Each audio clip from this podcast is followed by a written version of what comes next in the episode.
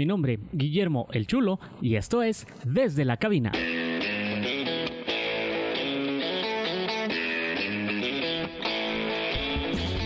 Hola, ¿qué tal? Bienvenidos a un episodio más desde la cabina. Ya lo sabe que semana a semana platico con personajes destacados, personajes que han hecho la diferencia, que han dejado su zona de confort, que han ido más allá y han trascendido fronteras. Hoy no es la excepción.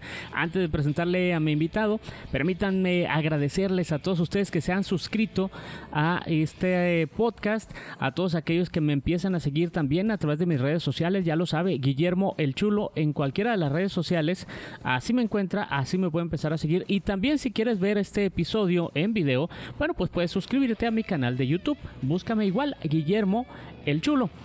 Bueno, pues el invitado de hoy es un maestro de música, es un también maestro de orquesta o un conductor como se le llama en los Estados Unidos.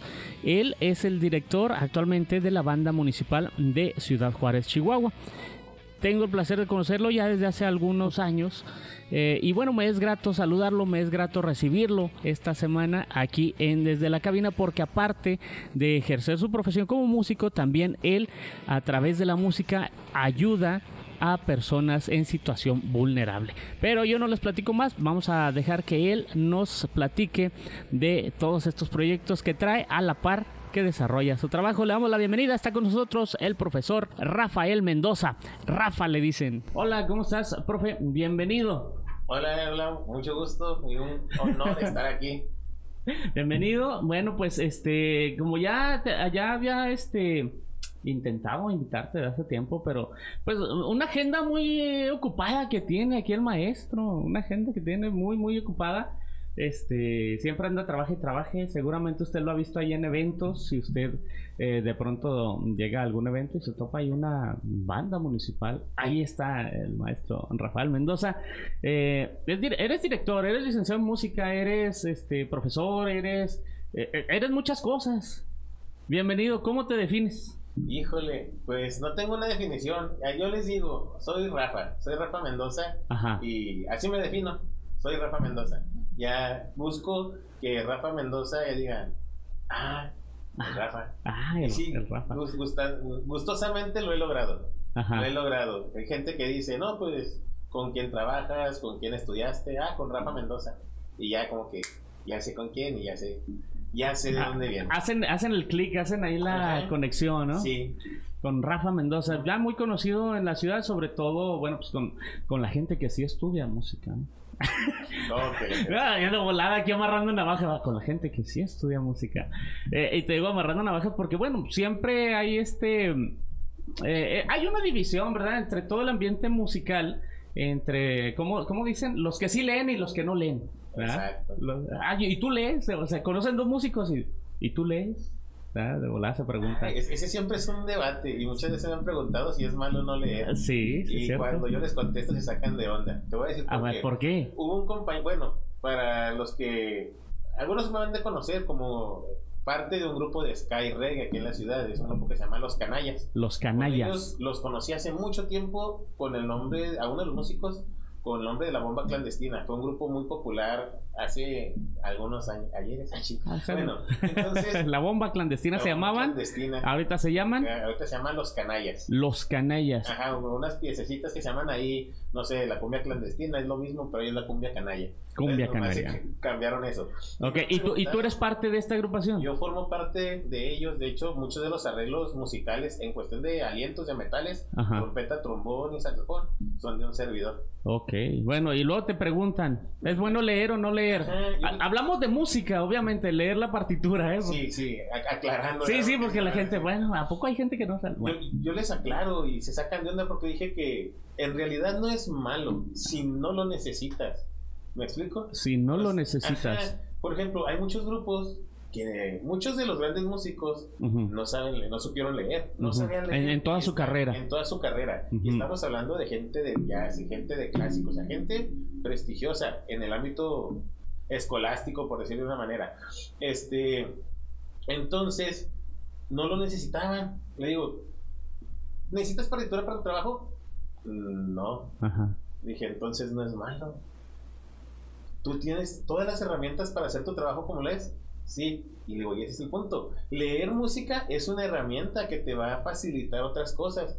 En mi caso, que he tocado en orquestas, he tocado en grupos con música escrita, en conciertos de diferentes géneros, yo sí lo necesito. Sería un pecado no, no saber leer, ¿me explico? Entonces yo sí les digo, si lo necesitas, no saber leer sí es malo. Si no lo necesitas, no. Simplemente es una herramienta que te va a ampliar otras cosas. Hay gente, de hecho, lo voy a decir, ojalá que no me vaya a escuchar un maestro. Eh, cuando yo entré en la licenciatura, yo entré, soy, soy egresado de la UACJ, yo entré y uno de los maestros me dijo unas palabritas medio extrañas porque yo trabajaba y estudiaba. Entonces, este maestro me dijo, oye, pues si no te interesa, yo le dije, yo vengo a aprender, a mí no me interesa el título. Y él me dijo, no, no te voy a dar el título. Le dije, ¿y por qué no?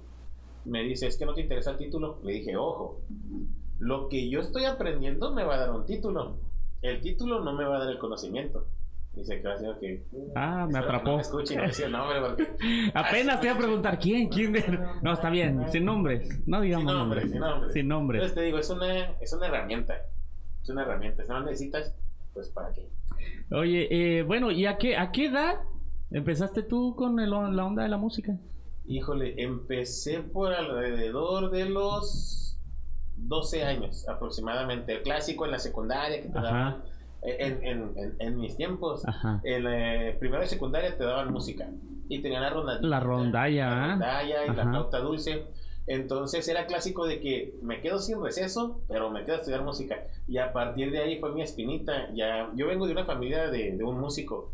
De hecho, mi papá era mariachi, era conocido. O sea, en, tu casa ya, ya había músicos, ya se hablaba música, ya se ejecutaba música. Por parte de mi papá solamente, y mis tíos. En mis hermanos nadie es músico. Okay, tengo cocineros, tengo ingenieros en la familia, tengo personas de la empresa maquiladora, muy orgullosamente, ¿no? Sí, sí, sí. Entonces, yo soy el único músico. Hay unos que entre mis hermanos, pero no, yo fui el único loco que, que siguió. Oye, pero entonces tu papá era mariachi, dices? Mi papá estuvo, bueno, fue mariachi, también estuvo en orquestas. De hecho, mucha gente no conoce. Aquí había una orquesta sinfónica profesional hace poco. Ajá. Antes de esa había otra, pero mucha gente no la conoce.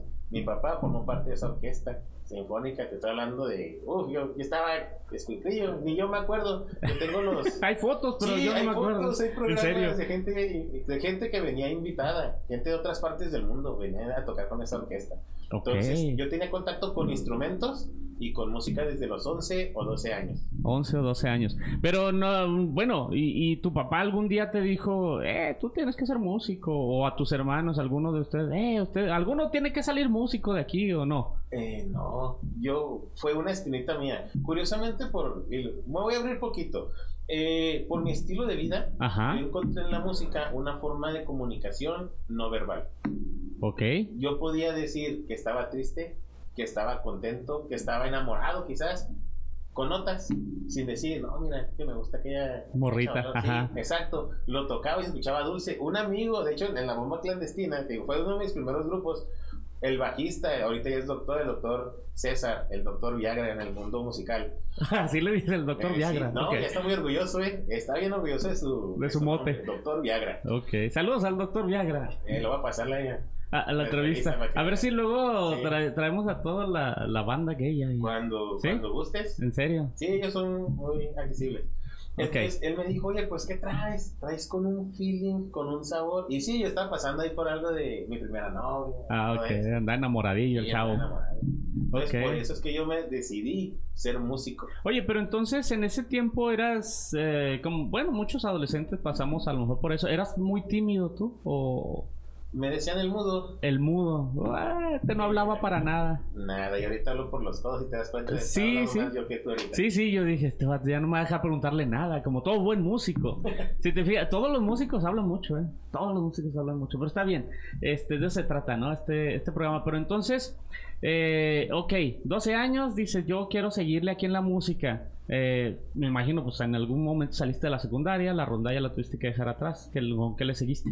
Eh a partir de la secundaria yo me metí a la Academia de Arte Municipal, aquí en Juárez. Ajá. ¿Que estaba al lado dónde? Del Parque Borunda, el Auditorio Benito Juárez. ¿Dónde ¿Está la biblioteca por ahí? Eh, ah, enfrente ok. está el auditorio, está la biblioteca y como que esos dos cruzan con esa, con esa escuela. Ok. Entonces, mi papá, pues obviamente conocía a los maestros, me metió con sus compas. Eso no lo hagan porque me metieron en una carrillota que para qué les cuento. Sí, Entonces, ya de que aquí les encargo a mi hijo, Sí, el clásico. Sí. Entonces ahí estuve trabajando. De hecho, curiosamente mi vida está medio en rompecabezas porque terminé la secundaria y yo no seguía en la prepa. Ok.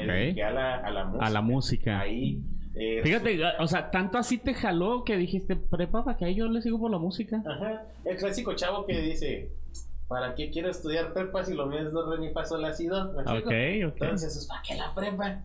y ya ahorita te contaré sobre esa historia porque la, la- la tuve que hacer. Eh, entonces, pues de ahí es, duré como tres años y medio estudiando. Invitaron a mi papá a dar clases. Entonces me metió todavía más carrilla ahí. Al grado que yo le dije, hey, ¿me haces algo? Aquí soy tu alumno, y es real, ¿eh? Aquí soy tu alumno, me haces algo y ahorita y te acuso la dirección. por, Porque- por, por pasado. Sí, la verdad. De hecho, en la casa me trató de dar clases. ¿En No. serio? No funciona. No, no, no funcionó. No, no. Estoy agradecido porque me enseñó, pero a su mecha en la casa era otra cosa. Sí, no, no funciona. Padres, no les den clases a sus hijos. No funciona así esto. Es muy difícil. Eh, No, no lo hagan, compa. No lo hagan. Sí, sí, es, muy, es muy difícil. Demasiada confianza y menos paciencia. Sí. Menos paciencia, sobre todo, ¿ah? Sí. Sí, es cierto. Sí, sí, e- ese, ese es el secreto. Entonces, de ahí, mi papá fallece y empiezo a tomar clases particulares con maestros Carlos Castillo. Busco a un maestro que estaba en la academia, Fortunato Pérez Rodríguez, una eminencia aquí en la ciudad, originario de Veracruz. Ajá. No, el, el maestro es una eminencia. Ahorita trabaja con nosotros en, el, en la banda de música del municipio, de hecho. Ok. Es la revista. Muy bien, muy bien. Eh, ok, entonces ya le sigues por la música definitivamente. Ya tú, a- hasta ahí me imagino que tu, tu idea de vida era, ya, ya voy a ser un músico de tiempo completo, de esto voy a vivir. Sí, Sí. curiosamente, uno de mis. y- y antes de estar enamorado, una, mi, mi sueño guajiro era viajar por el mundo, o viajar por la República Mexicana. Yo siempre he dicho que en la República, en nuestro país, podemos hacer cosas grandes. Ok. Porque el clásico de que, ah, te fuiste a, a otro país sin aventar pedra, pero te fuiste a otro país. Ah, ahora sí eres conocido y ahora sí te respetan. Ah, y a los locales no. Hay gente aquí que quizás no tiene estudios, pero como te dije ahorita, tienen toda la experiencia, todo el hueso y son mucho mejores músicos que algunos. Existe la licenciatura en música, Ajá. existen maestrías, existen doctorados y la gente no lo cree. Entonces hay gente que no tiene esos estudios, pero se pone al tú por tú musicalmente con esa gente. Entonces yo, uno de mis sueños era andar con mi trombón, yo toco el trombón, con mi trombón por todos lados, Ajá. deambulando, si quieres un vago musical, así, hasta les decía, me voy a comprar un bocho, lo voy a partir a la mitad, lo voy a pegar, donde quepa nada más mi instrumento y yo, no le pienso dar rayo a A nadie, yo nomás mi instrumento, y ese era mi sueño. Y así Y por el mundo. Ajá, y ahorita mírame, estoy en Juárez. Estoy aquí estoy, y orgullosamente aquí sigo. Orgullosamente de Juárez, nacido aquí, aquí en Ciudad Juárez. Nacido aquí. ¿Qué colonia? Todo el mundo ah, en Juárez nos identificamos por colonia, no sé por qué. Eh, en la colonia azteca, cerca de la curva, Ok, De hecho, ahí hay una arena, arena de lucha libre ahí cerca, arena del bombero. Simón. En una esquina ves una casa con notas musicales. Ya. Adivina dónde iría. Ah, Adivina dónde iría. ¿Dónde sería? ¿Dónde se...? Eh, nota musical, en la reja. He Exacto. pasado por ahí. Es más, mi papá una vez dijo, ah, qué bonita casa, porque musicales. Musicales. Sí, sí, Y sí. curiosamente nunca pensaba en eso. Me decían, ¿dónde vives? Ah, mira, agarras así, das vuelta, hay un carro, así, hay un Está el perro echado. ¿no? Ajá, pero nunca decía notas musicales. Como para mí era normal. Ajá. Es una casa, hay un carro tal color, hay un árbol así, hay dos perros de esta forma, y nunca decía notas musicales. Ya de grande dije, ¿por qué no dije ¿Por qué eso? no daba eso de Ajá. referencia? Y era la pura esquina, así que no había piano. Ok, bueno, y luego entonces, pues ya no viajaste por el mundo, me imagino. Bueno, todavía no, ¿verdad? Todavía no. Eh. Puede ocurrir, no sabemos. Todavía no. Pero de, de ahí, ¿qué, qué vino o cómo es que llegas? Porque ahí falta todavía un buen tramo.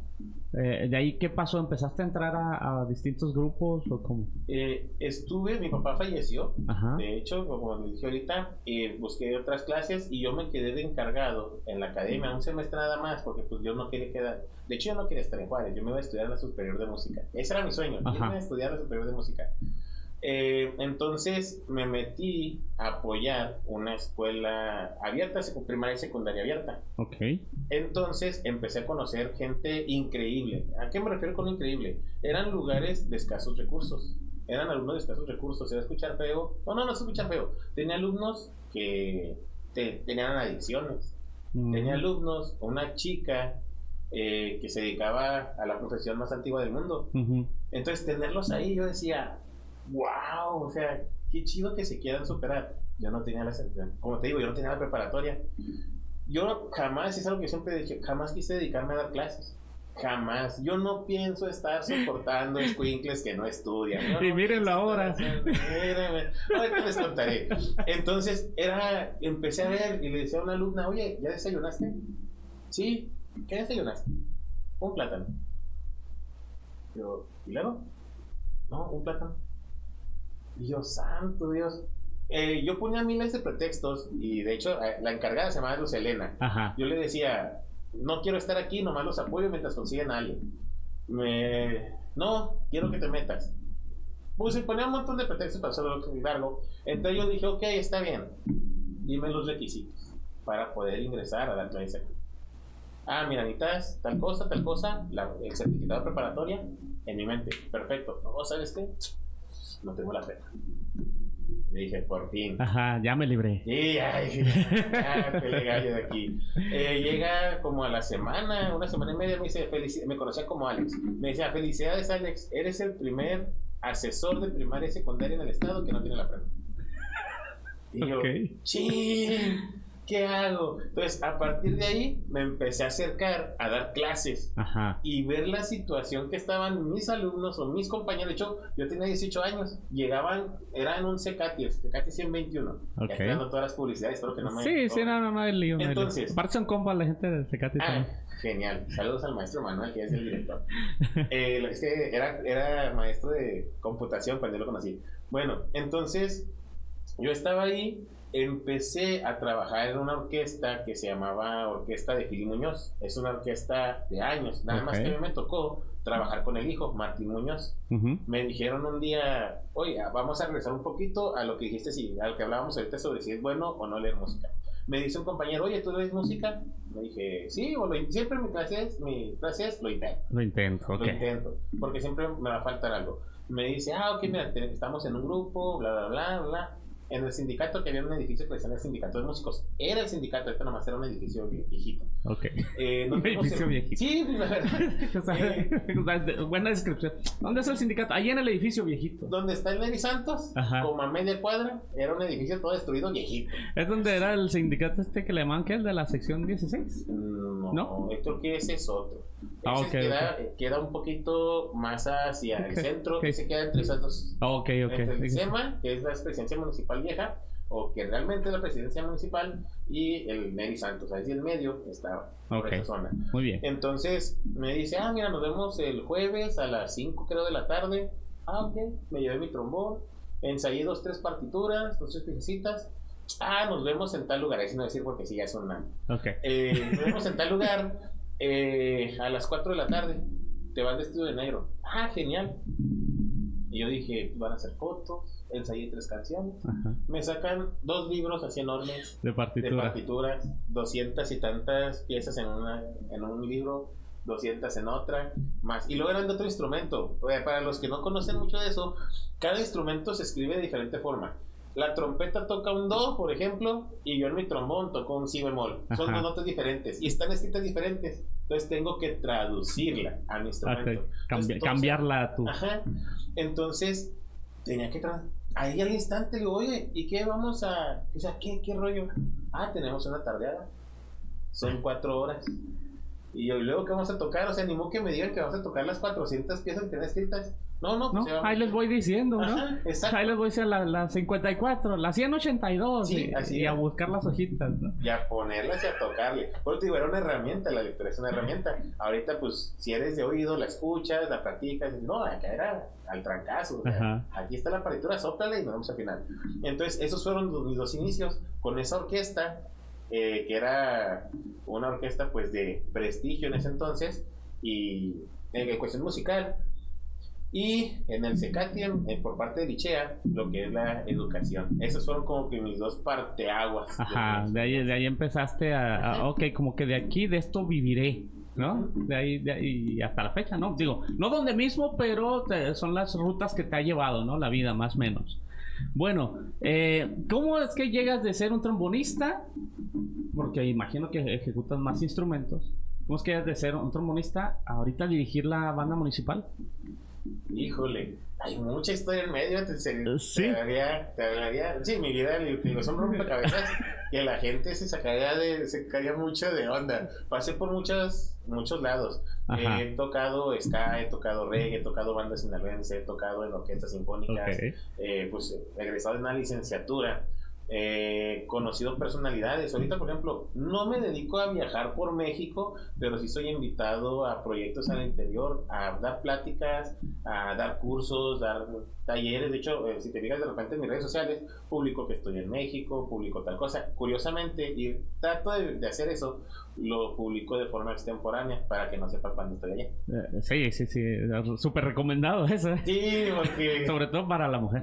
Oh, ok, bueno, este, no entremos en esos detalles. Pero, ok, ahorita diriges la banda municipal. Mm, tengo entendido que tienes ya tiempo dirigiéndola, pero antes ya trabajabas también en la banda municipal, ya eras parte de. Empecé, de hecho, empecé. Mi papá trabajaba ahí, él era el trombonista, el tercer trombón. Él fallece y me. Yo antes iba a apoyar como músico extra. Se enfermaba un trombonista, yo iba. Y así. Entonces, cuando él fallece, que yo te digo que me iba a retirar a la Ciudad de México, eh, me invitaron a formar parte de. Yo le decía, mamá, yo no quiero estar ahí porque me van a hacer quedarme en Juárez. me, va a gustar y me voy a quedar. y a los 18 años empecé ahí, ya tengo 16 años, poquito más de 16 años trabajando en el gobierno municipal como parte de la banda. Y ya 6 años casi, sino es que ya siendo director de la misma por invitación. Me pidieron, yo, me pidieron el favor la licenciada Ana Laura Rentería y nosotros la conocemos como eh, la maestra. Ah, es una hecha, no es de acordarme de la, maestra. Bueno, de, la maestra era su directora de educación, porque ella sí no quiere decir el nombre. Ok. Porque, okay. no quiero meter en conflictos. Entonces, la licenciada eh, me pidió el favor de apoyarles al frente de la banda. Entre varios compañeros preguntaban, oye, ¿quién, ¿quién nos puede apoyar? Y ellos decían, no, pues miren, eh, eh tiene, tiene, todo el conocimiento, ¿no? Rafa, Rafa, Rafa, sí, porque digo, he tocado hasta bandas sinaloense, cumbias, ahorita de repente apoyo, y literalmente apoyo un grupo de eventos y una un grupo que dice que es grupo, pero tocan cumbia, así que sonora aunque les cae. Una sonora. Y se los digo, es una sonora. Una sonora. Muy bien. ¿Y un grupo versátil, dices? Y un grupo versátil, de esos que tocamos todo y tocamos nada al mismo tiempo, ya sabes. Sí, sí, sí, los, de la, los de las bodas. Ajá, los de las bodas. Ok. Este, el otro día estaba viendo con una persona, estábamos viendo la televisión, sale ahí una sinfónica, sale el director moviendo sus manos así con su varita que se llama Batuta. Pero bueno, todos, eh, el ciudadano como el corriente lo conocemos como esa varita que trae en la mano. El palito. Eh, no, esto sí es feo. Pero bueno, esa varita, la batuta, así se llama. Pero, este, y me comenta la otra persona, bueno, bueno, bueno, pero si cada músico tiene sus partituras, y entonces el vato ese que está ahí al frente, moviendo la varita, ¿qué hace? ¿Qué hace? Explícanos. Pues yo sé que es importante, obviamente, si no, no existiera ese puesto. Eh, sí, obviamente. Pero eh, si nos puedes explicar para nosotros que no sabemos de estas cosas, eh, ¿Cuál es el, fin primordial de un director, de, una orquesta, de una banda, de una sinfónica? Ok. Eh, voy a tratar de ser un poquito claro y resumido, que resumido va a estar cañón con mi... Con mi eh, a ver, Como yo, les digo a la gente, director en, Estados Unidos se pone como conductor. Conductor, ¿cierto? ¿Qué es un conductor? Alguien que va al frente y va moviendo o va dirigiendo la agrupación a lo que mejor se convenga, ¿no? Bueno, ese es, una, es un parteaguas. Él tiene que buscar lo mejor para la agrupación en cuestión musical, en cuestión en general. Ahora, en cuestión musical, nosotros se han dado cuenta, aquí en México, pues hay bandas de guerra. No sé si se han dado cuenta que cuando tocan las bandas de guerra se escucha un eco. Ok. Uh es lo más, lo más que se ha visto en cuestión musical. Entonces, nosotros como músicos tenemos que estar al pendiente de que toca mi compañero. Si yo tengo que hacer que luzca mi compañero, entonces tenemos que estar escuchando todo. Y si escuchamos eso, pues nos distanciamos. Así como que, ah, caray, voy mal. Entonces, los movimientos que el director hace con la mano es el tiempo. Ok. Uno, dos, tres, cuatro. Y es la velocidad que nos va a dar. Entonces, si yo me pierdo, vuelto a ver al director y ya sé en qué tiempo va. Otra, él es el encargado, como es el que está enfrente de la agrupación, él es el primer escucha de la orquesta. En su conjunto, ya todo completo, todos los instrumentos. Exacto, entonces dice, aquí la parte importante de la melodía la lleva la trompeta. Hey, trompetista, súbele más, tú te escuchas muy fuerte, bájale. Eso es en cuestiones de ensayo. Y se fijan, de repente van a ver eh, directores que bajan las manos, le están diciendo, eh, bajito, bajito, mueven las manos hacia arriba, hey, más fuerte. Y fíjense cómo se mueven, si se mueven dulce, si se mueven agresivo, ellos dan el carácter a la música también. Entonces hay muchas cosas que una sola persona hace. Ahorita tengo el gusto de tomar cursos de dirección con dos personas. Uno es el maestro Héctor Bonilla, está en Mazatlán y ahorita con Dainer Dainer Tafur, que es una persona originaria de Perú, pero que radica en Alemania. Entonces, esta gente, estamos hablando de otros niveles, francamente, eh, se aprenden la música de todos los instrumentos. Ellos, mientras el trompetista va a ver lo que va a tocar, ellos ya lo vieron. Yo me quedé, wow. Entonces, yo sigo capacitándome para poder lograr apoyar esa agrupación. Entonces, muchos directores hacen eso, se saben ya la música de principio a fin. De todos los instrumentos. Todos los instrumentos. Algunos. No digo que todos los directores lo hagan, pero algunos sí hacen eso. Yo estoy increíble. Entre más voy, hay una frase que me gusta mucho. Entre más conoces, menos sabes. Porque el director también tiene su propia partitura, ¿no? Tenemos todos los instrumentos de la orquesta en esa. Por eso, mientras nosotros tenemos un libro, nosotros tienen tres hojas. Ok. Porque nosotros tenemos todos los instrumentos ahí escritos. En vez de leer así por renglones, leemos directamente hojas completas. Hoja completa, es de nada más. No, no, bastante impresionante el, trabajo. Y por eso hacía ahorita la aclaración. Bueno, para uno, uno que es ciudadano común y corriente, uno que no sabe, uno que es eh, ajeno a lo mejor a esto, eh, y, a, y a ¿Qué niño no le ha llamado la atención de pronto estar ah, dirigiendo, ¿no? Hasta con las manos siempre, a veces hasta cuando uno así jugando le hacemos así a, manera de, entonar algo, ¿no? Este, pero pues es todo, todo ese es el trabajo de un director. Exacto, y todavía faltan muchas más cosas. Bueno, es el trabajo en el escenario, ¿verdad? estando al frente. Sí, estando al frente. Fíjate nomás. Bueno, eh, vayamos, vamos a regresarnos un poquito. Este, yo tenía que hacerte esa pregunta y dije antes que pase más tiempo, porque eh, te lo juro, es que estaba viendo una película, no recuerdo este el nombre, creo que es el nombre de una persona, de una chica, una, creo que la película está ambientada por allá de los, no recuerdo si los 20, 1920, 1930, no sé. Este, es una chica que quiere ser directora de, una orquesta y no la dejan. Entonces esfuerza mucho por aprender eh, a eso mismo, muchos instrumentos por eh, saberse toda la música de pe a pa. Eh, y aún así, por los tiempos que estaban viviendo, no la dejaban por ser mujer. O sea, la capacidad ya la tenía, ya estaba preparada y todo, pero por ser mujer no la dejaban. ¿Tú cuántos instrumentos este, ejecutas o dominas o tocas? nosotros como, como músicos tenemos que tener una especialidad. Ajá. Entonces mi especialidad es el trombón. Te conozco lo que es la guitarra, te conozco lo que es la trompeta, el trombón, vaya la tuba, el corno francés. Entonces, de hecho, imparto clases de, algunos de esos instrumentos. Yo les digo a los que hablan conmigo, eh, yo soy el músico general, conozco poquito de todo, compañeros doctores, eh, conozco poquito de todo, de la gran mayoría, no puedo decir que de todo, pero claro, poquito. Soy el sacapuros, Ah, saca apuros. No quiero que lo tomen como que saca cigarros.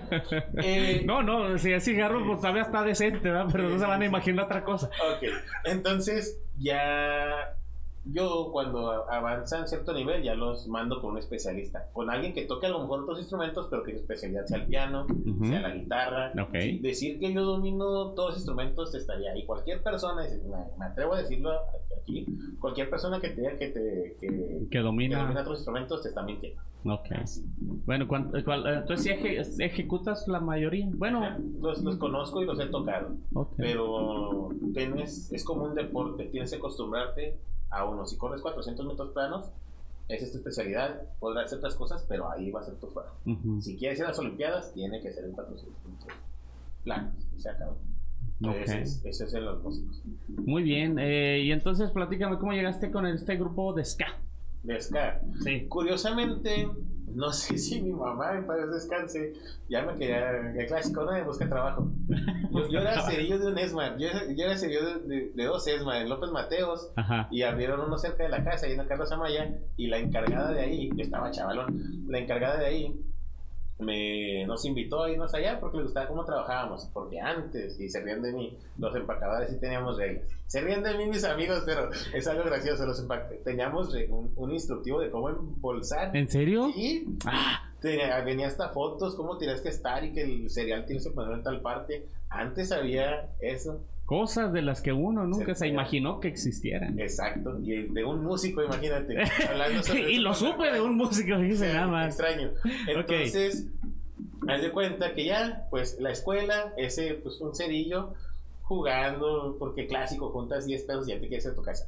Eh, en el periódico publican, busco metales para el grupo de ska. Mi papá todavía vivía. Y yo le dije, oye, ¿qué es el ska? Me dijo, no, pues no sé. Y yo, wow, eh, pues el clásico de mamá, aquí está el periódico, aquí está el teléfono, ya. Yo no sé si lo hizo para que tocara o para deshacerme de mí. Ocúpate en algo, ¿no? Ajá, hablé y gracias a eso, a esa llamada, pues me invitaron a, a tocar con ellos. Estuvo, fue mi primer grupo de, de ska y fue uno de los que marcó mi vida. De hecho, en la banda municipal meto una pieza que se llama Kumbala, de la maldita vecindad. Es del género. Y hasta hace poco, en un izamiento de la administración actual, se escucha de fondo Kumbala. Y un compañero, ah, se escucha Kumbala de fondo. Yo, pues tenía que tener mi firma en la municipal. Entonces, por eso, por una noción del periódico, llegué a, esa, a esa agrupación sin saber qué era el ska. Ok, entonces ya tienes eh, como director de la banda municipal algo de, ¿qué dijiste? Seis años, más o menos, Seis ¿no? Seis años y hasta el momento y pinta para más. Esperemos. Esperemos. Y ideas tenemos para hacer crecer un poquito más la banda municipal. Y, hablando en cuestión musical, digo, yo me sigo preparando porque es una responsabilidad. O sea, cuando tú te vuelves director, y es una frase que me dijeron hace poco, y sí es cierto, te, o sea, no dejes de estudiar decir, voy a dedicarme a dirigir una agrupación, una orquesta, una banda sinfónica, eh, significa no vas a dejar de estudiar. Entonces tenemos planes musicalmente hablando en cuestión de acercarnos todavía más a la gente, porque mucha gente ya ni nos conoce. Es feo, pero en realidad ya casi no nos conocen. Entonces estamos buscando eso, que la banda municipal, entre todos mis compañeros, lo quiero aclarar siempre, eh, se da a conocer y que la gente disfrute que diga, la Juárez tiene una banda municipal y es mía. ¿Me explico? Que la misma gente diga, oye, queremos, no sé, tenemos un evento cultural, ¿nos apoyas? Adelante. Eso es lo que queremos, tenemos un evento cívico, apóyanos en esto, adelante. Es lo que queremos que la gente llegue a sentir de su banda municipal.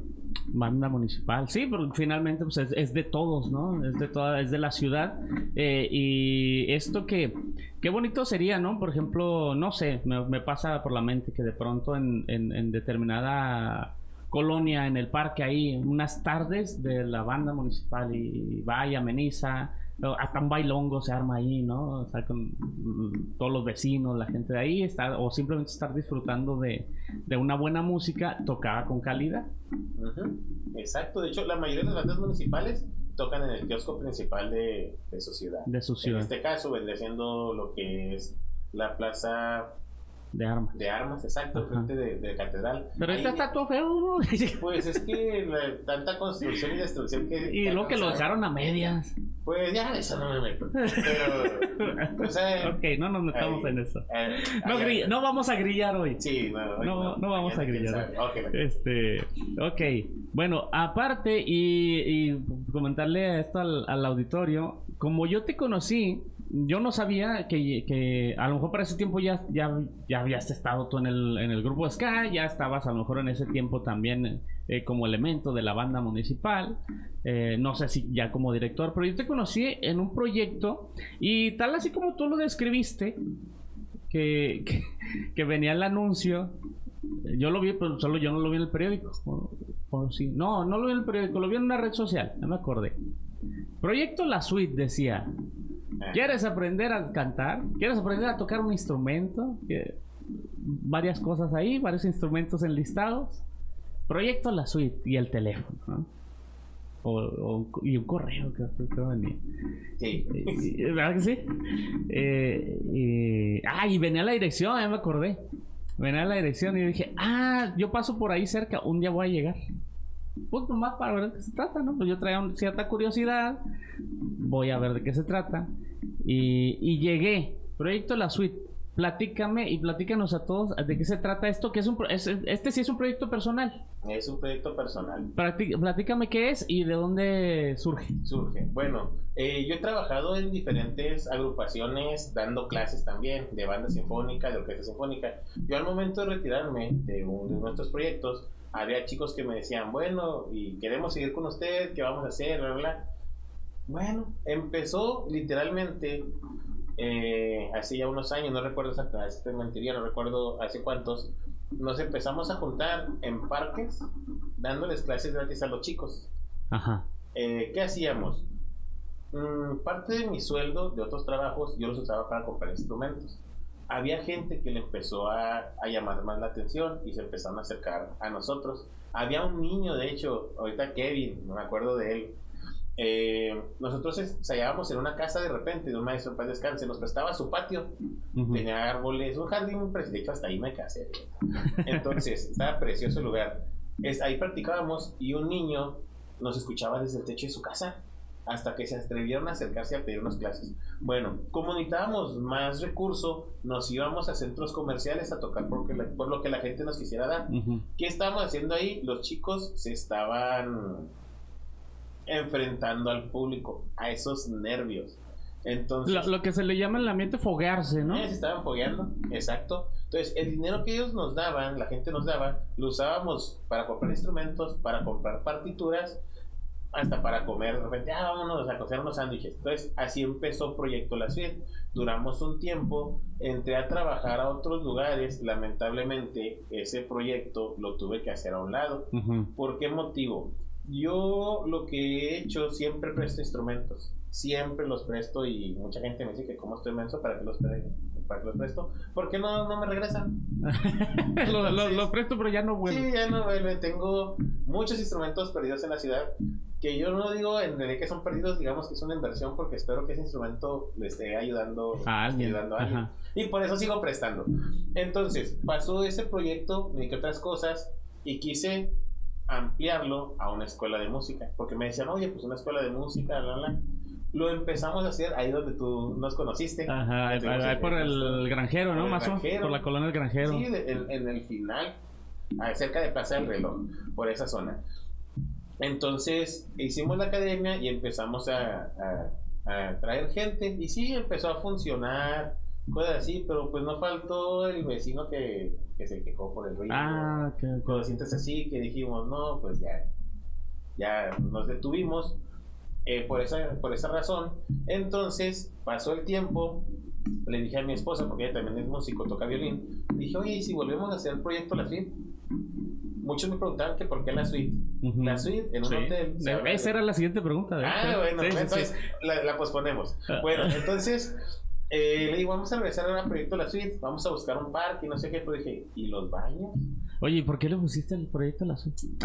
¿De una vez o no? Sí, sí, ah, ¿por qué le pusiste el proyecto Bueno, La Suite es una pieza pequeña, musicalmente, de hablando, una pieza pequeña compuesta de piezas pequeñas. Ok. Entonces, quizás nosotros no seamos un proyecto tan grande a nivel cultural, bueno, a nivel promocional, como algunos de unas televisoras, de algunos de gobierno. Entonces somos un proyecto pequeño con gente que también va iniciando. va iniciando. Este, y formamos algo bonito. Somos parte de. Eh, en un hotel que es una suite. Un lugar cómodo, un lugar así como que medio de catego. Entonces, la idea es que aprendieran música de una forma agradable, tranquila, divirtiéndose, que no fuera una carga para aprender. Y de hecho, pues tú no me dejarás mentir, nosotros tratábamos de que la gente se sintiera cómoda. No tratamos de no decir no puedes, no puedes dedicarte a otra cosa. De repente jugando así, no, oye, pues hay muy buenas ingenierías. Si quieres puedes hacerlo de radio. Entonces no, hay problema. Ok, ok. Entonces, eh, nosotros buscábamos eso, por eso. Bien, pues eso ha sido todo por hoy, muchas gracias. Uh, no, no te crees. Entonces, te digo, eh, eso era el nombre de un lugar cómodo que se que les diera gusto asistir. Y me da, me da orgullo decirlo, pero sí lo hemos logrado. Sí hemos logrado eso. Que, bueno, proyecto de la suite. Y luego vino la pandemia y luego también estos vecinos que se quejaron. Y de cuando en cuando ahí haces este todavía algo, pero ahora en, lugares públicos, ¿no? En un parque. Estoy en un parque. Empezamos otra vez hace como un mes y medio, regresamos a un parque que está ahí por la Toronja Roja y Sorgo. Okay. Hay una iglesia y a un lado de repente van a escuchar ruido. Eh, ahí estamos los sábados de 9 a 11 con clases de violín y de 11 a 1 con clases de trombón y trompeta.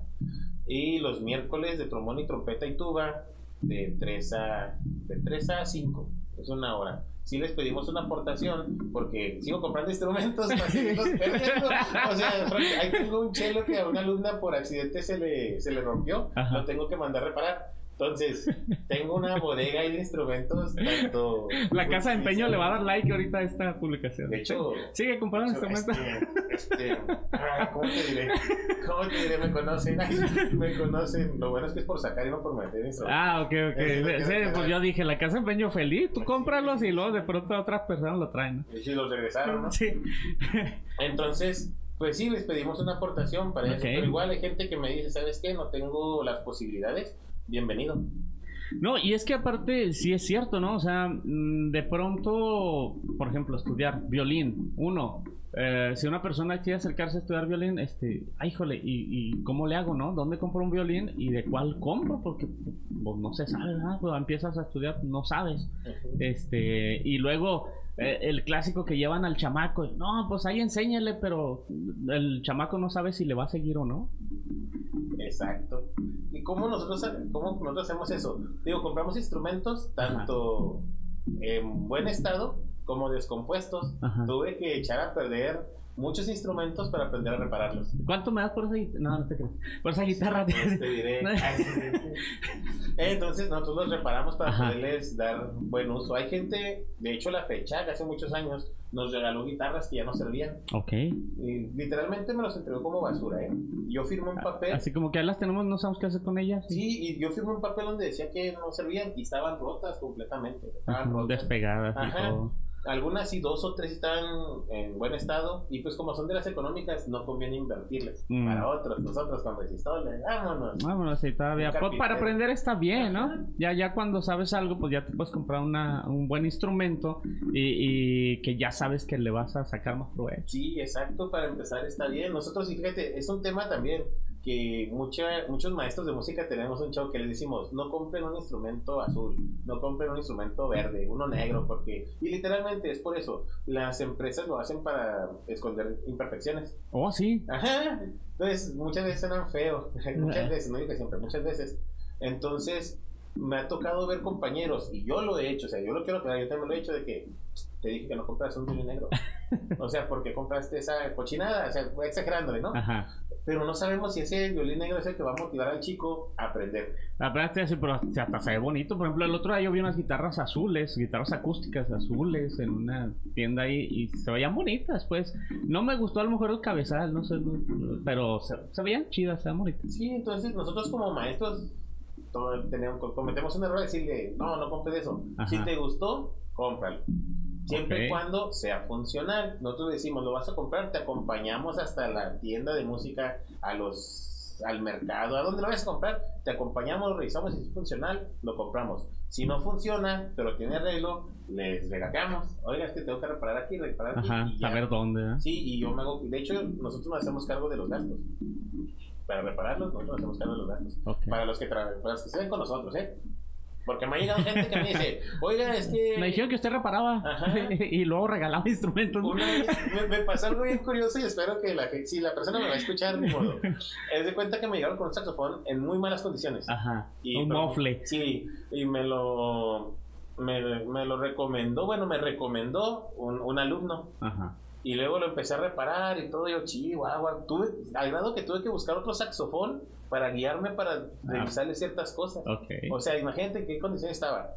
Entonces, ya lo reparé, dije, bueno, me dice el señor, y esto es real, ¿eh? Me pasó en un centro comunitario porque ahí regresamos a Proyecto La Suite, en un centro comunitario antes de la pandemia. Ok. Empezamos a trabajar en centros comunitarios del, del municipio, eh, pero como proyecto propio, con ayuda de ellos. Eh, entonces, eh, me lo llevó y le dije, ¿sabe qué? Deme 200 pesos. Ah, ok. Dice, no, no, ¿cuánto es? Dije, no, mire, 200 pesos. Y él me dijo, ¿sabes qué? Pues es que investiga cuánto, cuánto sale, pues para pagarte lo que es. ¿En serio? Dice, sí. Ok, mire, me debe 1500 de la nivelada, me debe 200 de ponerle tal cosa, me debe 400 de enderezarle tal llave. Se quedó así como que... Ay, ¿para qué le pregunté? Ajá. Y ya, ya no lo he vuelto a ver al señor. Y dijo, ah, no, luego te traigo un otro instrumento. Bueno, pues bueno, que sigo, sí, y lo sigo esperando, pero yo creo que sí le dio pena. Porque, o sea, realmente la gente mm, cree que es fácil, pero tiene su situación. Y les digo, nosotros apoyamos a nuestros alumnos. Si vienen de otros proyectos que, nos, que son proyectos sociales, con gusto los apoyamos, ¿eh? Eso sí lo quiero aclarar, con gusto los apoyamos. Eh, pero si viene un particular, un músico de hueso, porque tengo unos compañeros que llevan y él me lo dijo descaradamente, vengo contigo porque tú me cobras barato, y yo, yo te estoy ayudando porque eres compa, o sea, Sí, y sí, te, sí. te ayudo cuando tengo tiempo. No, yo no, no es negocio para mí, no es un negocio para mí reparar instrumentos. Y, aparte no es tu intención, ¿no? En todo caso, la No. intención es, según puedo percibir o puedo notar, eh, la intención es como, pues, expandir más ese amor por la música, esa, esa, que, que más gente ejecute instrumentos. Exacto. Es más compartir algo más emocional y mental que algo material. Porque fíjate, según, bueno, lo que hemos platicado hasta el momento, de lo que nos has hablado, eh, y es lo que percibo como que el fin siempre que has perseguido es, es esto, ¿no? Como esparcir, sembrar esa semilla en cuanto a que más gente eh, pues conozca la música, que más gente, si no se dedique a la música, pero sí que sepa a lo mejor algún instrumento que le ayude, pues a lo mejor como en un momento te ayudó a ti a expresarte de otra manera no verbal. Ajá, exacto. Es, para mí fue mi psicólogo. Ujú. gratuito, bueno, entre comillas. Pero sí, fue mi psicólogo. Y eso es lo que busco. De hecho, eh, yo no busco, y lo quiero aclarar, quiero aclarar dos cosas. Yo no busco que sean músicos. Mm. Yo busco que cambien mentalidad. Tengo alumnos, y ahorita estoy bien orgulloso de, de ella, Jimena Estrella. Yo la conocí en un proyecto, ¿puedo decir un nombre? Sí, sí, adelante, Esperanza adelante. Azteca. Yo la conocí con ella cuando yo fui maestro, la primera generación de, de alumnos de Esperanza Azteca. Y yo llevaba mis, hasta ese proyecto llevaba mis instrumentos, fíjate. Entonces era una chica que muy, casi no hablaba, casi no hablaba, era muy guardada, muy discreta, así. Mm, Yo no la, no, no se veía ella en una carrera, no se veía en una carrera. Y hay otras chicas eh, que también han pasado por eso. Eh, y ellas me, una me pidió disculpas.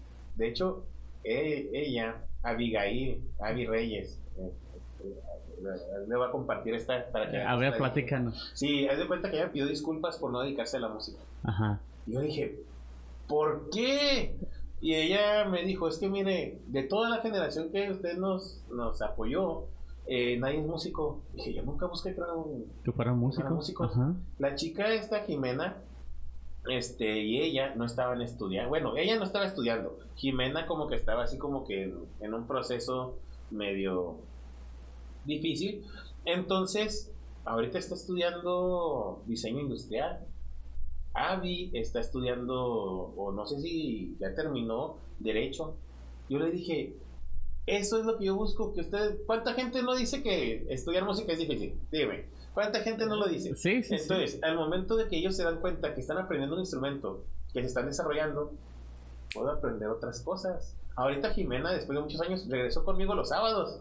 Ahí la tengo a través de los sábados, hace como cuatro sábados que está, que está yendo conmigo. Ahí la tengo y es, está estudiando diseño industrial. O sea, qué orgullo para mí. Eso es lo que yo busco. Y es que, bueno, finalmente la música, y a lo mejor podríamos eh, tener infinidad de historias que la música ha sido como mm, un tronco de salvación para determinadas situaciones que pudieran estar viviendo en su vida, ¿no? Ya comentabas hace un momento gente que a lo mejor ha sido rescatada de la drogadicción con la música, de alguna situación difícil que estaba pasando con la música, de alguna situación muy triste con la música. Entonces, eh, aún y cuando no se dediquen a ser músicos, como que sí es un, es un salvavidas. Exacto. De hecho, yo, yo en ocasiones digo que yo no escogí la música, sino la música me escogió a mí. La música te escogió a ti. Por esa situación. ¿Tú crees? Sí, sí te creo, totalmente. Sí te creo totalmente. sí, sí te creo totalmente. Eh, si no te hubieras dedicado a ser músico, ¿qué hubieras hecho? ¿Qué, ¿A qué otra cosa te hubieras dedicado? Veterinario. ¿Veterinario? Eso sí, lo tenía bien. De, niño yo quería ser veterinario, el clásico que andaba en la bicicleta cargando perros de todos lados para cuidarlos. ¿En serio? Con piojos, pul pues, con piojos. Con pulgas, con garrapatas y llegaba a la casa y a bañarlos y hacer todo. Iba a ser veterinario si no hubiera sido músico. Y ahorita soy maestro de música, soy músico, pero nunca pensé, te digo, nunca pensé ser, ser, ser maestro de música y ahora mira, compro instrumentos, los pierdo y los sigo haciendo, doy clases gratis y lo disfruto. O sea, ahorita tuve una plática con una alumna mía, eh, hoy de hecho, porque ella pensó que yo no la quería en mi proyecto. Digo, ¿cómo te? Ella entró a un proyecto de Esperanza Azteca, lo voy a decir. Entonces me dice, oye, es que mi, oye maestro, es que mira, estoy, hice audición, entré, ¿qué te parece? Ay, pero permítanme nomás. Sí, sí. Sí, adelante, adelante. No, no, nomás lo aviento. Apenas te decía, no, adelante, si que ahorita le cortamos esto. no, no, no, no, lo aviento, me lo pago. Está en vibrador, pero me molesta que esté sonando. ya, está apagado, perdón. Entonces, eh, ella entró al proyecto Esperanza Azteca. Nosotros, mi proyecto era un refuerzo para ella en otro proyecto que ella estaba. Eh, se sentía que le no que no le llenaba, sino que sentía que le faltaba algo. Tomó clases con nosotros, está tomando clases con nosotros. Le llegó Esperanza Azteca y me dice, oye, pues para asistir contigo los sábados allá, porque estábamos en virtual, allá le doy clases virtual. Le dije, espérame, primero conoce Esperanza Azteca, primero ve el tiempo que le vas a dedicar primero ve esto, primero ve lo otro, y luego ya hablamos de que estés conmigo. No, o sea, literal, vi el Facebook y me quedé, ¿estás enojado? Se enojó, le dije, oye, ¿vas a visitarnos con nosotros? Me mandó un sticker así de que no. No. Y yo le mandé a su mamá, oye, creo que tu hija está enojada conmigo porque piensa que no la quiero en el proyecto. Y ella me dijo, no, de hecho sí cree eso. ah, no te preocupes. Y empecé a hablar con ella. Le dije, es que mira, yo como maestro, si tienes una oportunidad donde vas a empezar Ajá en un proyecto donde quizás ya no necesites de mi ayuda, yo como maestro tengo que admitir de que te adoro por mí que vivas conmigo en mi academia y lo que quieras, pero si quieres un proyecto donde yo ya quizás ya no sea necesario como ese plus, adelante, es para que tú crezcas. Y aparte eso te deja satisfacción también como maestro, ¿no?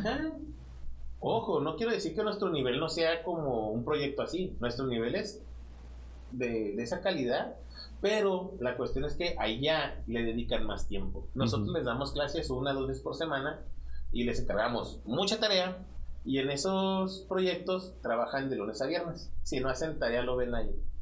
O sea, tienen ahí el micrófono. Y acuérdense, con la tarea cuando están estudiando música es practicar y practicar y practicar y practicar y practicar y practicar. Y practicar. Ay, no se les olvide hay que practicar. y practicar.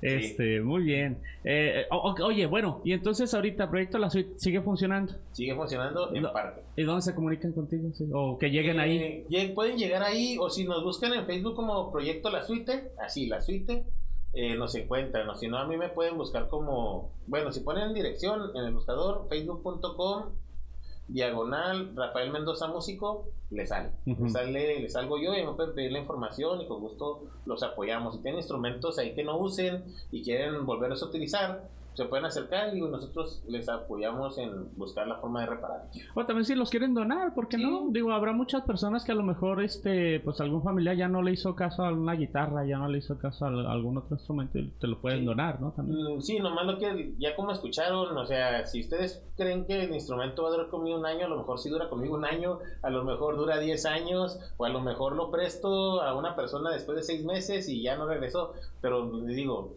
de algo le va a decir a esa persona. Yo, yo así lo veo. Finalmente que se le dé una utilidad. Que se le dé una, una, utilidad. Porque si te lo va a regalar y lo vas a perder. Yo no lo pierdo. Es una semilla que a lo mejor ahí les, les hacía falta en el corazón y en la mente. Muy bien. Eh, vamos a hacer una pausa aquí. Vamos a hacer una pausa y ahorita entramos a las preguntas este, incómodas. Santos. Ah. Ok. Déjame la pausa. Porque sí, nos falta ya nomás la última parte. Pero...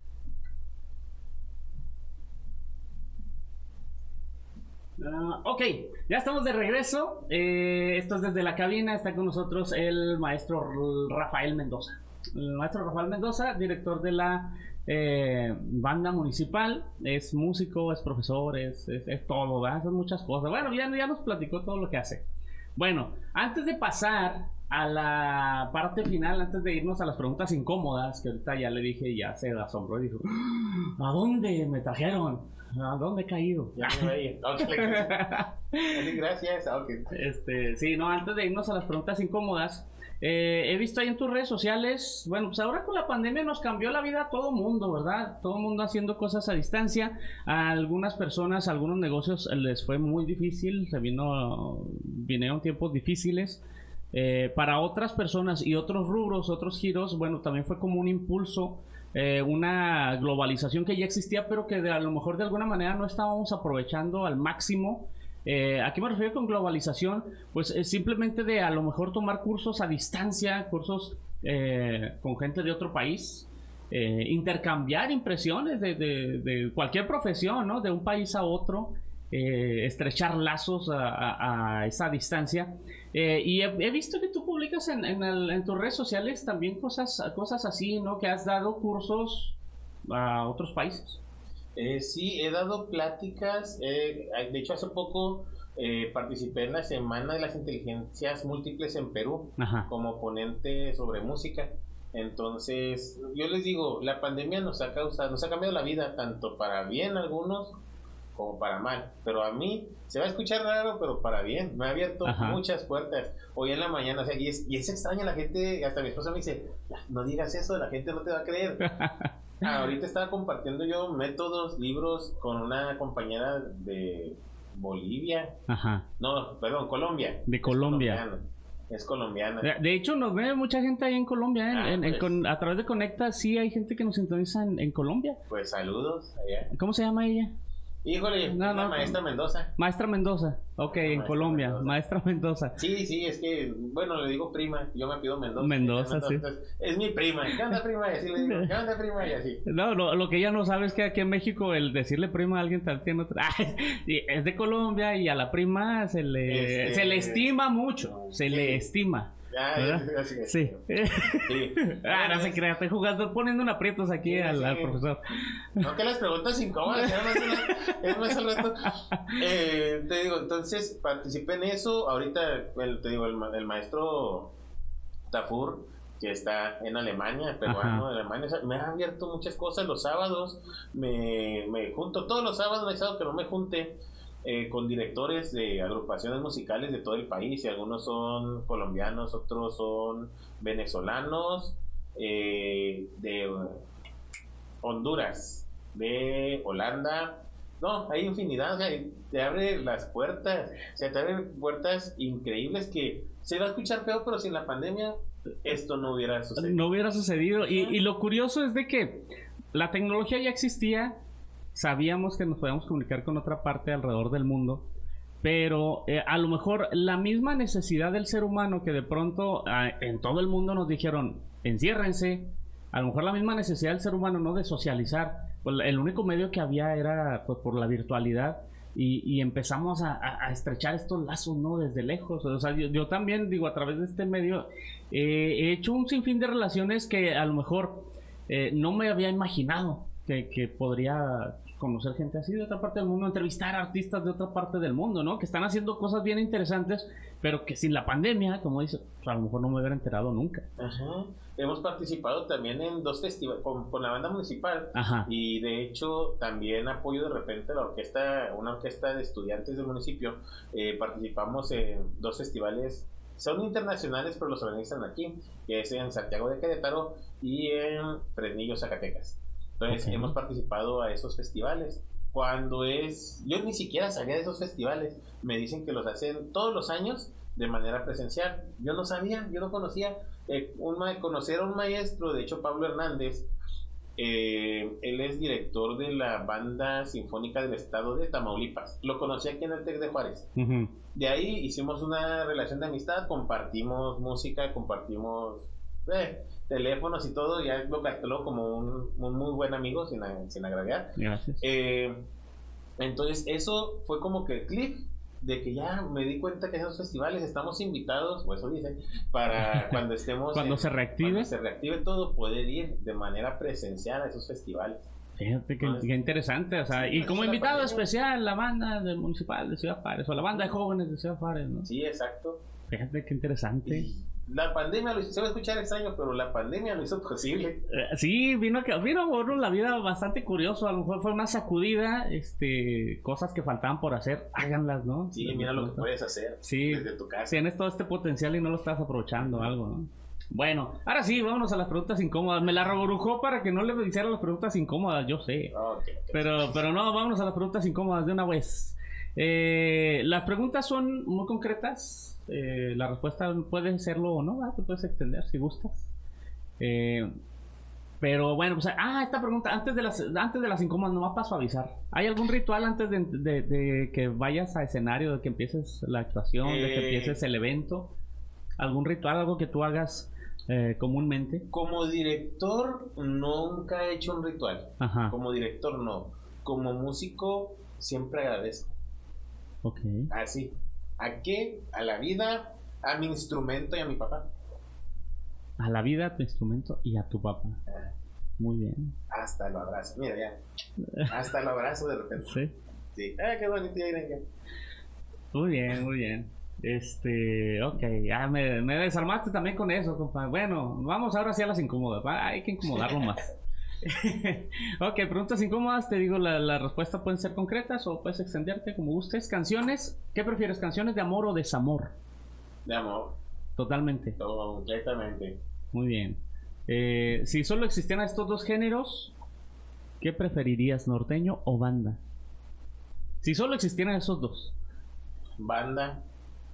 banda, Banda. banda sobre el norteño. Sí. ¿Por qué? Porque es más versátil. Ok.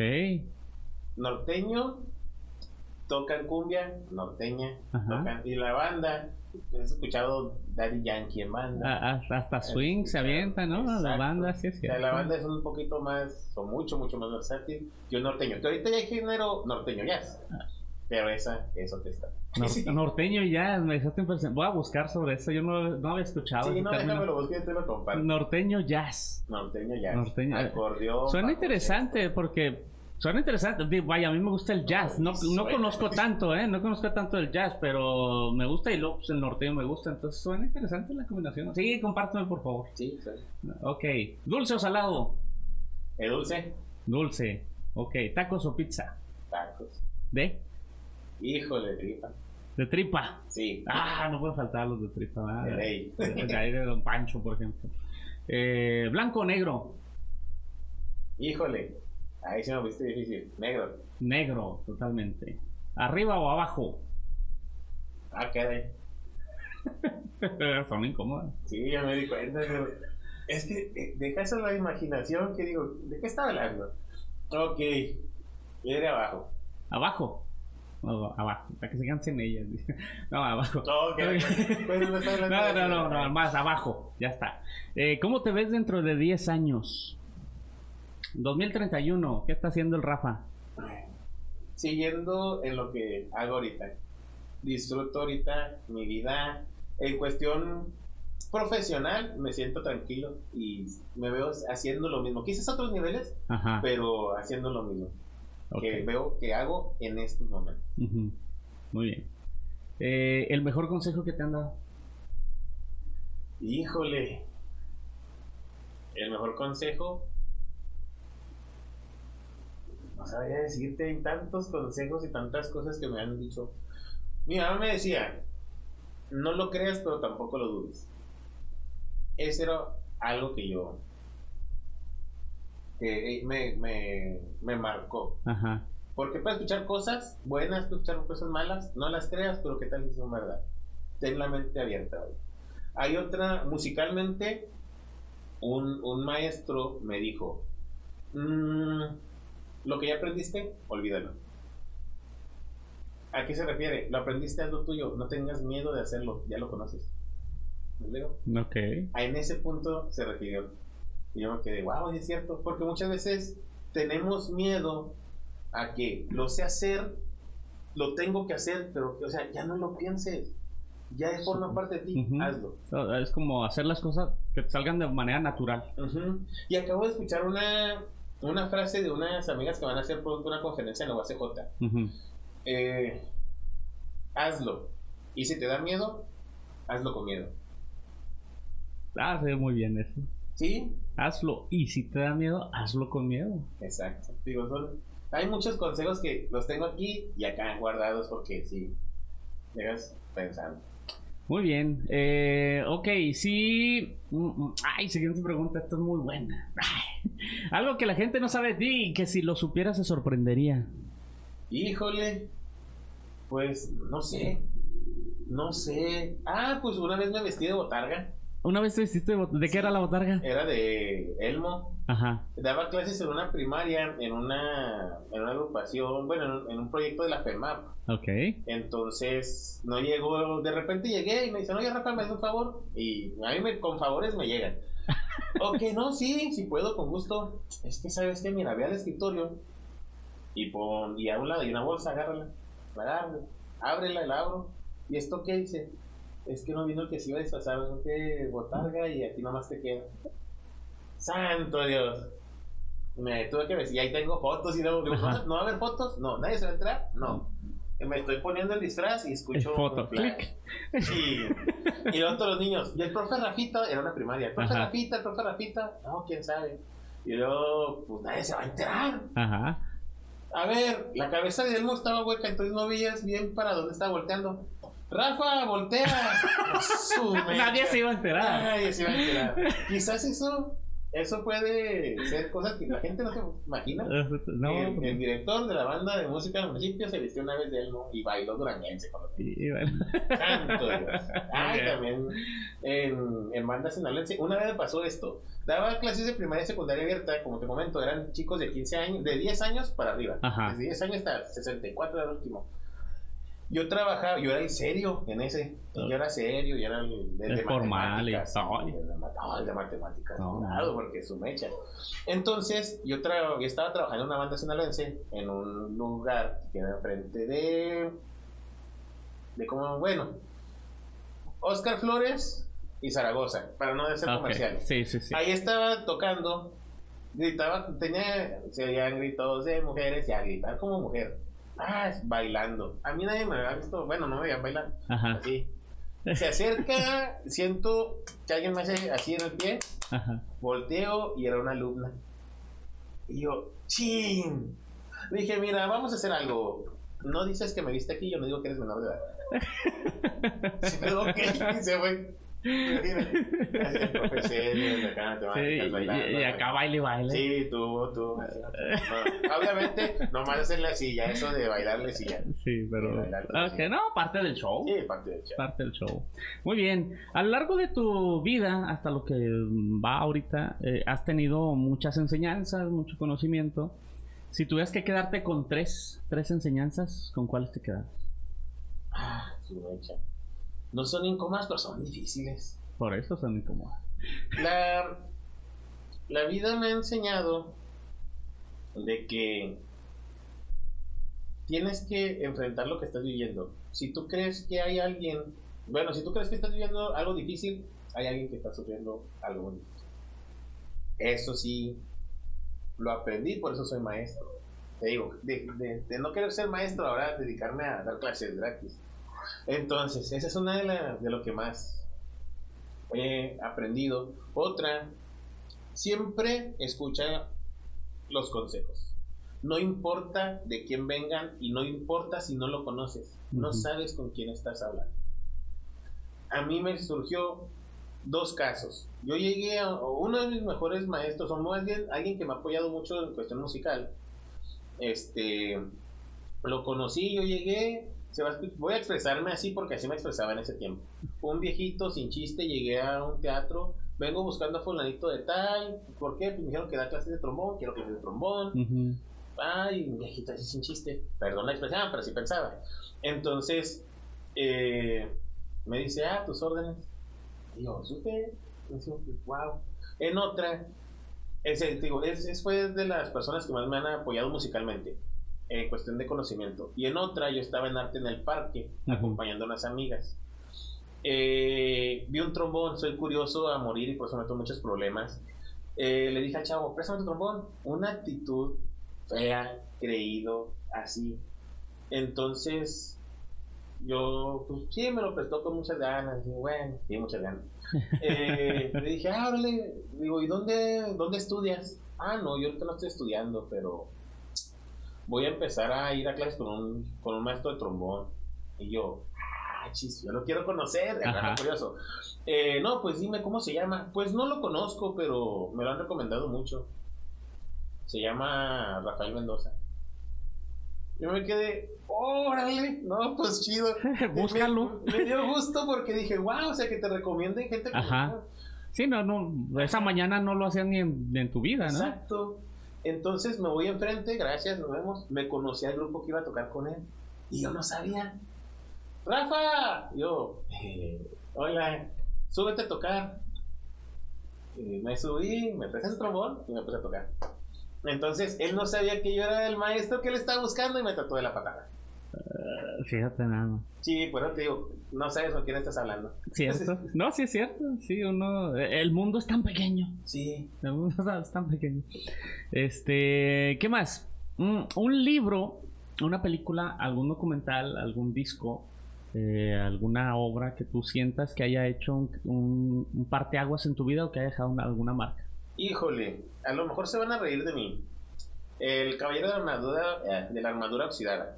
Ese es un libro. Okay. pues es de reflexión, tipo caldo de pollo para el alma, yo creo. Okay. De acuerdo, digo que se van a reír. Eh, películas, pues hay muchas que. Yo, yo veo más películas que te dejan enseñanza, aparte de los Avengers y todo eso. películas de terror muy poquitas. Pero, por ejemplo, hay una que se llama El Concierto, que habla sobre bueno, a lo que me dijo es tratar de apoyar gente. A esa, esa película, el concierto, se trata de un director de orquesta que se volvió muy famoso. Era muy famoso. Pero resulta que por X o por Y resultó ser, resultó, terminó, váyame, eh, barriendo, hace cuenta el Paso del Norte. Ok. Así. el auditorio ahí. El teatro más importante de su ciudad y lo barría. Resulta que, pues ya, se burlaban de él. ¿Quién es? Eh, resulta que llegó un fax para la orquesta de ahí. Y él lo ve para la invitación de poner tal, tal, tal festival con una de las mejores violinistas del mundo. Ok, pues no le dijo al director, el director ahí estaba. Dijo, no, presta, es para Miguelito. Y empieza a juntar músicos olvidados músicos que quizás nadie quiere. Que, ya los habían desechado por alguna razón. por alguna razón, quizás por ego, quizás porque me caes mal, que en la música y en todas las cuestiones se da eso, me caes mal, bla, bla, no te vuelvo a invitar. Entonces empieza a juntar gente para formar esa orquesta a nombre, de cuenta que haciéndose pasar por, ajá. Entonces hacen lo imposible, consiguen instrumentos, bla, eso es como que me sentí en cierta forma identificado. Yo le se va a escuchar feo, pero un proyecto de, de bandas sinfónicas, y si me escuchan, lo siento, pero es real. Este, había una, había maestras que hablaban mal de ellas, hablaban mal de ellas. Entonces yo les decía, oye, pues nadie nació sabiendo, dale la oportunidad. No, es que mira, no las quieres tú, mándamelas con.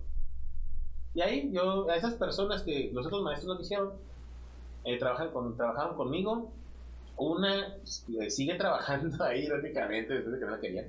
Sigue trabajando ahí, me da, me da, mucho gusto. Y otra ha sido conocida ya por el músico que es, por la persona y maestro que es. Es cuando tú dices, o sea, qué chido. Entonces, esa, esa película, el concierto, eh, me, me, marcó porque me sentí identificado. Y hay muchas otras que me han marcado, pero como que ahí me sentí. Así que de repente la vuelvo a ver. Es de las que veo y veo y así cierto. Eh, eh, le encuentras nuevas cosas, ¿no? Cada vez que la vuelves a ver, sí. es cierto. Bueno, la, voy a buscar, verás, la voy a buscar, se me hizo interesante. Eh, vámonos ya por la última. Si pudieras escribir un mensaje en el cielo, si pudieras tú escribir un mensaje en el cielo y tienes la seguridad de que todo mundo lo va a leer, ¿qué diría ese mensaje? Te extraño. Así. Así. Nada más. Ajá. Te extraño. Cuando escuchas te extraño, ¿qué piensas? Pues extrañas a alguien, una persona, no sé. ¿A quién? ¿Me explico? ¿Sabes cuántas sonrisas puedes sacar con eso? Con un te extraño. Cierto. No, es cierto. Te extraño. Muy bien. Ok, bueno, pues con eso nos vamos. Este, muchas gracias, muchas gracias, Rafa. Este, te iba a decir muchas gracias, profesor, muchas gracias, maestro, director, Rafa. Soy Rafa. El Rafa. Al contrario, muchas gracias a ti. Me siento realmente honrado de estar aquí contigo. sí, déjeme decirle, se sacó de onda cuando le dije, te voy a invitar al programa. Y dice casi como, ¿yo? ¿Por qué? Okay? No, yo sé, yo sé que traes cosas, este, yo sé que traías cosas ahí por platicar, yo sé que traías cosas que, que estás haciendo. Eh, yo sé que vas todavía para más, yo sé que vas a hacer muchas, muchas más cosas. Eh, espero pues, seguir siendo testigo de ello, ¿no? Eh, te agradezco. Mm, no sabes por qué, nomás te voy a decir gracias. Tú no sabes por qué, algún día lo vas a saber. pero gracias sigue con eso. pues gracias a ti. Eh, muchas gracias. Bueno, pues ya, este, con esto nos, despedimos. Muchas gracias. Muchas gracias a todos. Nos vemos. Este, y yo a usted, bueno, pues no me resta más que agradecerle el favor de su atención. Invitarlo a que el próximo jueves nos acompañe, ya sabe, invitados especiales, cosas muy interesantes. Jueves a jueves en esto que es desde la cabina. Mi nombre, Guillermo el Chulo. Búsqueme así en las redes sociales. Busque también proyecto La Suite del profe Rafa Mendoza. Este, si a usted le, de pronto le interesa aprender algún instrumento, no importa que no se dedicar a ser músico, si de pronto lo quiere como terapia, que sirve mucho, este, búsquelo, búsquelo en serio. Eh, le agradezco el favor de su atención, nos estaremos sintonizando ya, sí, la próxima semana.